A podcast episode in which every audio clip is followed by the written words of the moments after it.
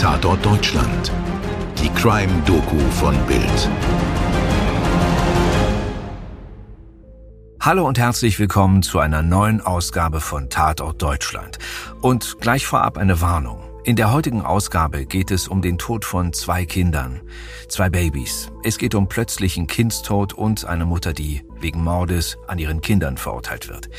Wir werden euch keine schrecklichen Details erzählen, aber falls euch diese Dinge stark belasten, dann raten wir euch, diese Episode besser zu überspringen und lieber eine andere Ausgabe zu hören. Außerdem geht es heute um Mathematik. Damit haben wir jetzt möglicherweise auch die restlichen Zuhörerinnen und Zuhörer abgeschränkt, Mirko.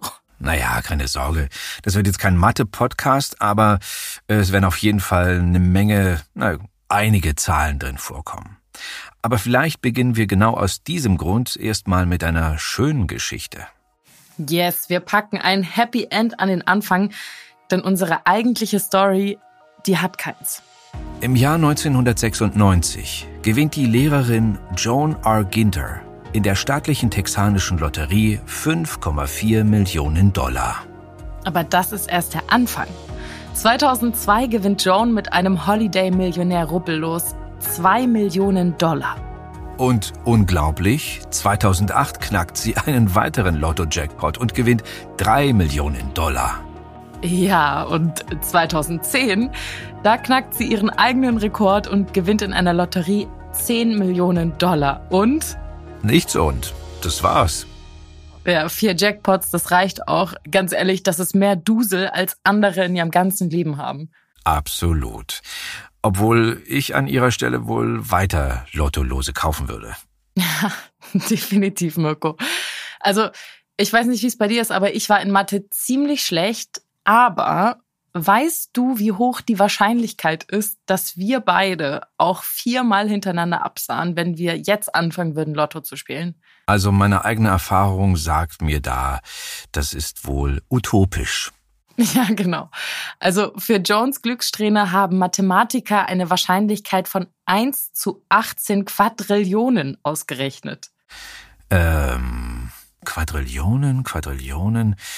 Ähm, sorry, kenne ich nicht. Ich kenne nur Fantastilliarden von Dagobert Duck. also, das ist fast das Gleiche, aber nur fast. Eine Quadrillion ist eine Eins mit 24 Nullen. Damit du dir das besser vorstellen kannst, Mirko, das ist ungefähr die geschätzte Anzahl von Sandkörnern auf der Erde oder von Sternen im gesamten Universum. Ah, Toni, vielen Dank. Jetzt kann ich mir wenigstens was Konkretes darunter vorstellen. naja, also wichtig ist nur, dass eine Wahrscheinlichkeit von 1 zu 18 Quadrillionen praktisch so gut wie unmöglich bedeutet. Aber eben nur so gut wie. Herzlichen Glückwunsch an Joan R. Ginther, die das sehr eindrücklich demonstriert hat. Und wir müssen Joan, the luckiest woman on earth, wie sie auch manchmal genannt wird, im Hinterkopf behalten, wenn wir die Geschichte einer Frau erzählen, die weiß Gott kein Glück hatte. Ganz im Gegenteil. Mirko, erzähl uns von Sally Clark. Sally Clark wird im August 1964 als Sally Lockyer in der Gemeinde Devizes in Südwestengland geboren. Sie ist ein Einzelkind. Der Vater ist Polizist, die Mutter Friseurin. Sally studiert in der Southampton University Geographie und arbeitet danach bei verschiedenen Banken. 1990 heiratet sie Steve Clark, einen Anwalt. Ja, und kündigt direkt ihren Job. Aber nicht etwa, um Hausfrau zu werden und ihren Mann zu bekochen. Nee, Sally kündigt ihren Job, um selbst Anwältin zu werden. Sie studiert Jura an der City University in London. 1994 kaufen die beiden ein Haus auf dem Land in der Nähe von Manchester und beginnen da gemeinsam in einer großen Anwaltskanzlei zu arbeiten. Am 22. September 1996 wird ihr erstes Kind geboren, Steven. Ein gesunder Junge und das ganze Glück der Familie. Aber das Glück währt keine drei Monate. Am 13. September wird Steven im Bett bewusstlos. Der Notarzt wird gerufen, der Junge wird sofort ins Krankenhaus gebracht, doch es ist zu spät. Alle Wiederbelebungsversuche bleiben erfolglos. Steven ist tot. Die Diagnose? Plötzlicher Kindstod. Wir wollen hier nicht darüber sprechen, was das für eine Mutter und einen Vater bedeutet. Also was das für Sally und ihren Mann Steve bedeutet hat. Es ist unvorstellbar, sowas durchmachen zu müssen. Sally erkrankt daraufhin an einer Depression, beginnt zu trinken. Doch die beiden schaffen es, sich aus dem tiefen Tal herauszukämpfen. Sie wollen leben. Sie wollen eine Familie. Und dann, im November 1997, wird Harry geboren, ihr zweiter Sohn. Er kommt drei Wochen vor dem errechneten Termin zur Welt, aber es geht ihm gut. Und nichts deutet auf das hin, was dann geschieht. Im Januar 1998, acht Wochen nach seiner Geburt, stirbt Harry Clark. Unerwartet und unerklärlich wie sein Bruder Stephen. Und plötzlich steht die Frage im Raum, ob es wirklich ein tragischer, plötzlicher Kindstod war oder ob Sally Clark eine Mörderin ist. Sally war bei beiden Todesfällen mit den Kindern allein zu Hause und die Verletzungen an den Jungen, die man anfangs für Folgen der Wiederbelebungsversuche hielt, könnten auch auf heftiges Schütteln der Babys zurückzuführen sein. Ja, aber vor allem, wie wahrscheinlich ist es denn, dass in einer guten, wohlhabenden englischen Familie zwei gesunde Babys kurz nacheinander den zum Glück sehr seltenen plötzlichen Kindstod sterben? Und damit sind wir wieder beim Anfang unserer Geschichte, denn vielleicht ahnt ihr es schon, warum wir euch die Geschichte der vierfachen Lottogewinnerin erzählt haben. Sally wird des zweifachen Kindsmordes angeklagt. Am 11. Oktober 1999 beginnt der Prozess und am Morgen dieses Tages prangt auf der Titelseite vieler Zeitungen eine Zahl. 1 zu 72 Millionen. Um diese Zahl wird sich im Folgenden fast alles drehen. Sie stammt von einem Gutachter und beschreibt laut ihm die Wahrscheinlichkeit für zwei in Folge auftretende Fälle von plötzlichem Kindstod. Okay, also das klingt sehr unwahrscheinlich. Nein, also das ist sehr unwahrscheinlich. Aber ich sag nur 1 zu 18 Quadrillionen für vier Lottogewinne hintereinander. Und trotzdem ist das ja passiert. Ganz genau. Und unwahrscheinlich ist etwas vollkommen anderes als unmöglich. Und trotzdem ist diese Zahl vom Prozessauftakt an in den Augen der Presse, der Öffentlichkeit und der Jury so gut wie ein Beweis für Sallys Schuld. Was viele nicht verstehen und ganz ehrlich, ich hätte das jetzt auch nicht unbedingt geschnallt, das ist folgendes. Dass die Wahrscheinlichkeit für zwei aufeinanderfolgende Fälle von plötzlichem Kindstod 1 zu 72 Millionen beträgt, das bedeutet nicht, dass umgekehrt Sally mit einer Wahrscheinlichkeit von 72 Millionen zu 1 eine Mörderin ist. Es bedeutet nur, dass so etwas sehr selten passiert. Okay, und an dieser Stelle nochmal ein Disclaimer. Wir sind da natürlich auch nicht schlauer als wahrscheinlich viele von euch. Ich möchte dabei niemandem zu nahe treten, aber Wahrscheinlichkeit zu verstehen gehört sicher nicht zu den einfachsten Aufgaben, da sie unserem Empfinden zuwiderläuft und, naja, Mathe nicht wirklich jedermanns Stärke ist. Also ich nehme mich da selber nicht aus. Zwinker, zwinker. Ja, meine Stärke ist es auch nicht. Mathe-Abi sechs Punkte und das auch nur durch ganz viele Zeichnungen. Deswegen, keine Sorge, Leute, wir tauchen jetzt auch nicht allzu tief in das Thema ab. Okay, aber zwei Sachen sind wichtig. Erstens, 1 zu 72 Millionen heißt, ein Ereignis ist unwahrscheinlich, aber absolut im Bereich des Möglichen. Und zweitens, die Zahl ist falsch. Da hast du recht, die Zahl ist tatsächlich falsch.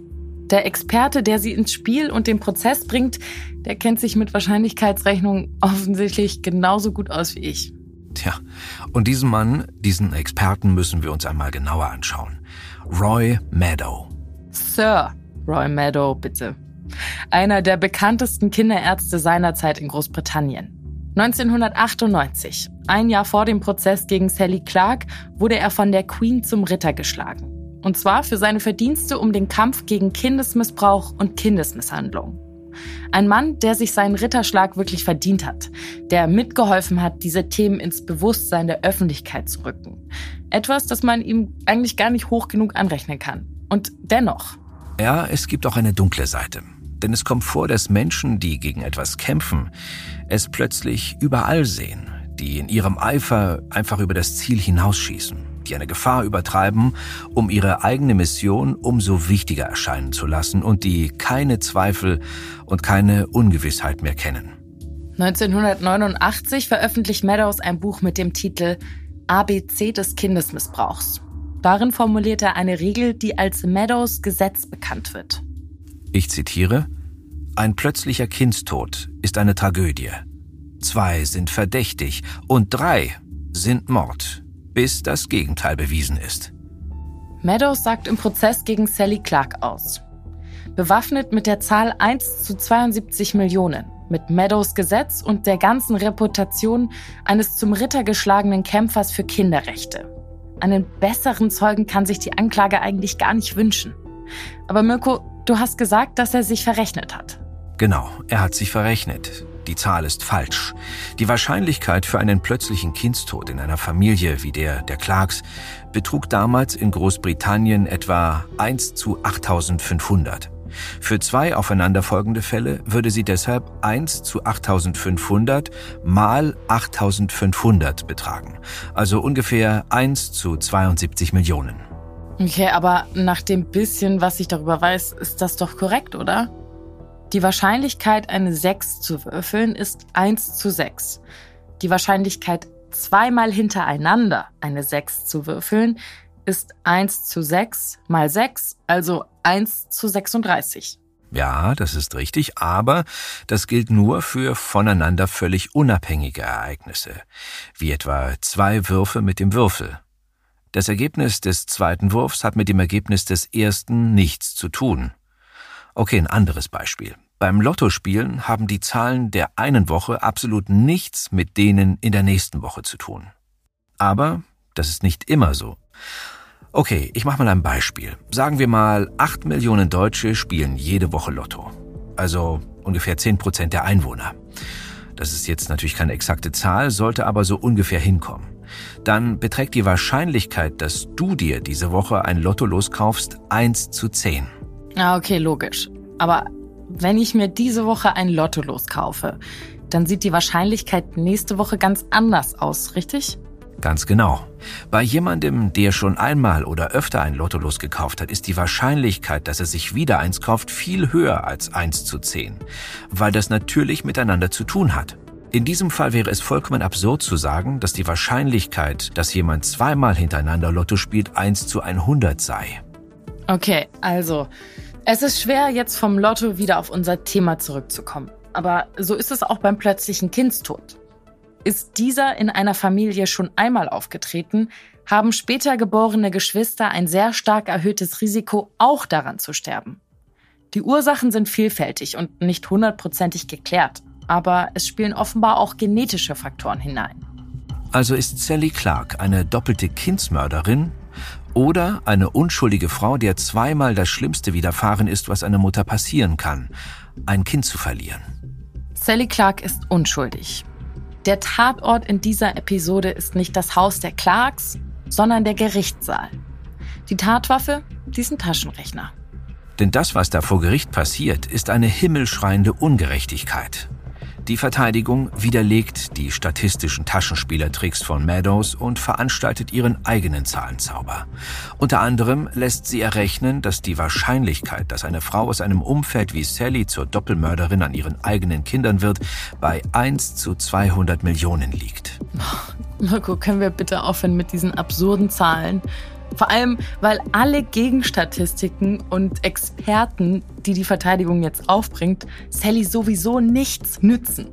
Gegen die öffentliche Meinung, gegen die Schlagzeilen der Presse über die Monstermutter und gegen die Autorität und Präsenz des von der Queen geadelten Kinderretters, da hat sie gar keine Chance. Am 9. November 1999 wird Sally Clark mit 10 von 12 Jurystimmen schuldig gesprochen und zu lebenslanger Haft verurteilt. Boah, durch welche Hölle ist diese Frau bitte gegangen? Sie hat zwei Kinder verloren und geht jetzt als deren angebliche Mörderin ins Gefängnis. Ja, die Zeit im Gefängnis muss eine schreckliche Qual gewesen sein. Nicht nur, dass sie um zwei Kinder trauert, während die ganze Welt da draußen sie für ein Monster hält, dazu kommt, dass sie im Gefängnis so ziemlich die meistgehasste Person gewesen sein dürfte. Für die Mithäftlinge ist sie nicht nur eine Kindsmörderin. Sie ist auch Anwältin und Tochter eines Polizisten. Zwei Dinge, mit denen man sich hinter Gittern nicht unbedingt Freunde macht. Ja, aber Sally kämpft. Und mit ihr ihr Ehemann und einige Unterstützer. Es kommt schließlich zum Berufungsverfahren. Und das Gericht erkennt an, dass Meadows Statistiken falsch sind und lehnt die Berufung aber dennoch ab. Plötzlich sind die Zahlen anscheinend nicht mehr wichtig. Man wendet sich stattdessen Harrys Verletzungen, die wie gesagt auch von den Wiederbelebungsversuchen stammen könnten, sowie Sallys Depression und vermutetem Alkoholmissbrauch zu und begründet die Rechtmäßigkeit des Urteils damit. Doch ihr Ehemann Steve Clark gibt nicht auf. Er durchforstet die Krankenhausakten seines zweiten Sohnes Harry und wird fündig. Mikrobiologische Tests haben bei ihm eine Besiedlung mit dem Bakterium Staphylococcus aureus ergeben, die bis in seine Rückenmarksflüssigkeit vorgedrungen war. Der wahre Schuldige für Harrys Tod ist damit gefunden. Aber was wirklich übel ist, die Staatsanwaltschaft wusste schon vor dem ersten Prozess von diesem Befund und hielt ihn geheim. Er wurde weder dem Gericht noch der Polizei bekannt gegeben und schon gar nicht den Verteidigern von Sally Clark. Also, da kann man nicht anders als sich fragen, wie sowas überhaupt möglich ist. Absolut. Und es ist ja nicht nur das. Ich meine, Meadows, der wichtigste Belastungszeuge, der war ja nicht blöd. Der muss ja gesehen haben, dass seine Statistik nicht stimmt. Sagen wir so, er müsste. Wie es zu all dem kommen konnte, darüber können wir hier nur spekulieren. Ich glaube nicht, dass irgendjemand hier willentlich eine Unschuldige ins Gefängnis bringen wollte. Ich glaube eher, dass alle, insbesondere auch Sir Meadows, glaubten, das Richtige zu tun und die Welt für unsere Kinder ein bisschen sicherer zu machen. Ja, das glaube ich natürlich auch. Und eine sehr menschliche Eigenschaft ist es ja, dass man, wenn man von etwas sehr überzeugt ist, alle Informationen, die dagegen sprechen, ignoriert. Man vergisst sie oder interpretiert sie um. Das ist etwas, das jedem von uns passiert und gegen das man nur sehr schwer ankämpfen kann. Ja, und Experten sind davon halt auch betroffen. Weil sie glauben, alles über ein Thema zu wissen, ist für sie jedes Gegenargument automatisch falsch oder irrelevant. Tja, und jemand, der wie Meadows seine ganze Reputation in die Waagschale geworfen hat, der dürfte sich umso schwerer tun, einen Fehler einzusehen. Ja. Im Januar 2003, nach fast vier Jahren Haft, wird Sally Clark in einem zweiten Berufungsverfahren freigesprochen und entlassen. Aber bevor wir die Geschichte bis zum bitteren Ende weiter erzählen, schauen wir nochmal auf Sir Roy Meadow. Der hat nämlich im Laufe der Jahre in vielen ähnlichen Fällen ausgesagt.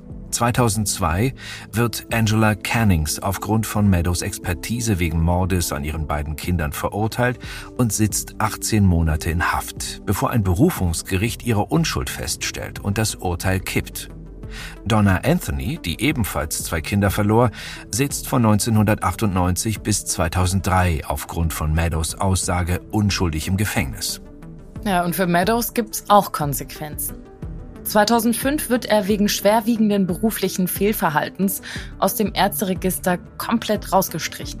Allerdings legt er Berufung dagegen ein und hat anders als Sally schon mit der ersten Berufung Erfolg. Ja, das ist bitter. Aber es ist auch wichtig, hier noch einmal auf Meadows Verdienste hinzuweisen. Also, ich meine, prinzipiell ist es ja gut, dass er sich für diese Themen einsetzt und sie eben auch für die Öffentlichkeit zugänglicher gemacht hat. Seine Aussagen vor Gericht haben zum Beispiel auch mal geholfen um wirkliche Täterinnen hinter Gitter zu bringen. Wie bei Maxine Robinson, die zwischen 1989 und 93 ihre drei Kinder ermordete. Für Sally jedenfalls war der Freispruch keine wirkliche Erlösung. Zu ihrer Freilassung sagte sie, Heute ist kein Sieg. Wir sind nicht siegreich. Hier gibt es keine Gewinner. Wir haben alle verloren. Sally wird leider nie wieder Fuß fassen. Sie leidet an Depressionen und wird alkoholkrank. 2007 schließlich stirbt sie an einer akuten Alkoholvergiftung. Die Geschichte von Sally Clark haben wir unter anderem anhand von Beiträgen von The Guardian und The Telegraph erzählt. Aber auf den Fall aufmerksam geworden sind wir durch die Episode Justizirrtum. Wie wahrscheinlich ist die Wahrheit des Podcasts Deep Science vom Deutschlandfunk. Dort erfährte noch einiges mehr über Sally Clark, Roy Meadows und diese verfluchte Zahl 1 zu 72 Millionen. das ist definitiv ein Hörtipp. Und wenn ihr versprecht, zu uns zurückzukommen, dann dürft ihr euch natürlich gerne mal anderswo umhören. Spaß, kleiner Scherz. Also ihr macht sowieso, was ihr wollt und das ist auch völlig in Ordnung und gut so. Wir danken euch fürs Zuhören und freuen uns, wenn ihr auch beim nächsten Mal wieder mit dabei seid. Euer Mirko und eure Toni. Dir hat diese Folge von Tatort Deutschland gefallen? Du bekommst von True Crime einfach nicht genug. Dann hör jetzt in unsere weiteren Folgen rein. Hier warten mehr als 200 spannende Fälle auf dich, wie das Verschwinden von Rebecca Reusch, der Prozess gegen O.J. Simpson oder die Entführung von Ursula Herrmann. Wir hören uns bei Tatort Deutschland.